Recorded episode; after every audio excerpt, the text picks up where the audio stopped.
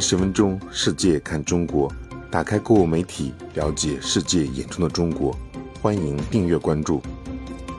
英国金融时报九月二十日发表文章：自从一百三十六年前汽车在欧洲问世以来，该行业就发展为欧洲大陆经济增长和繁荣的根基之一。但随着中国获得对电动汽车供应链更大控制权，试图迎头赶上的欧洲汽车行业正面临着历史上最大的挑战。欧洲最先进的电池制造初创企业诺斯福特的可持续发展主管内伦海姆表示：“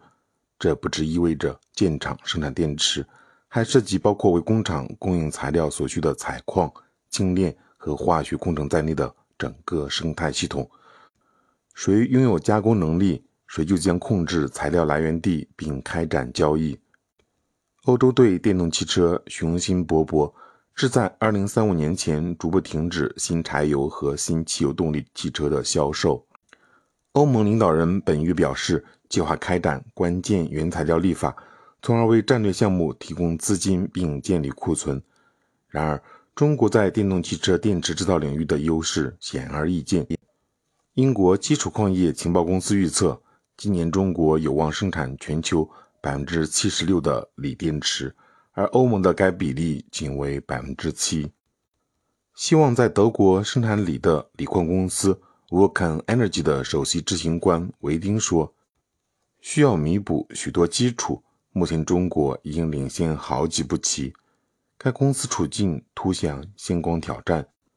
然而，由于受困于能源费用飙升和贷款成本上涨。”欧洲电池和原材料行业的高管们担心，欧洲将愈发依赖包括中国宁德时代在内的亚洲企业。正寻求在欧洲建立锂精炼厂的公司 Leovista Energy 的负责人盖特雷德表示，在电动汽车需求激增之际，为供应链做好准备是该行业需解决的首要问题。欧洲正试图与现金流方面领先二十年的中国进行竞争。即使欧洲吸引电池制造业投资，高管们也心知肚明，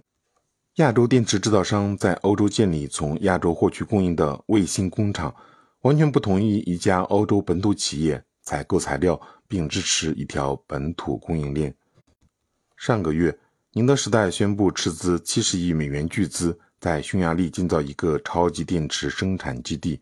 而欧洲几乎没有锂和石墨业务。其电池制造商在未来一段时间仍需从国外引进材料，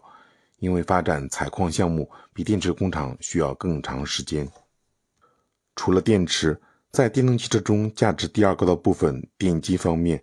欧洲汽车行业在供应链领域也面临着严峻挑战。这些电机需要使用稀土的高性能永磁体，而稀土极其难以提炼和加工。中国主导着稀土生产和加工。约占全球百分之八十的市场份额，在欧洲供应链中，目前仅有一家加拿大公司能分离用于磁铁的稀土材料。该公司首席执行官认为，欧洲才刚刚认识到中国主导地位的关键所在。市场情报企业 PP 公司创始人贝格伯格表示：“中国仍不断提醒着人们，它在电动汽车行业占据的主导地位。”上个月。中国将年度稀土开采产量配额提高百分之二十五，使之达到创纪录的新高，这再次凸显了中国握着所有的牌。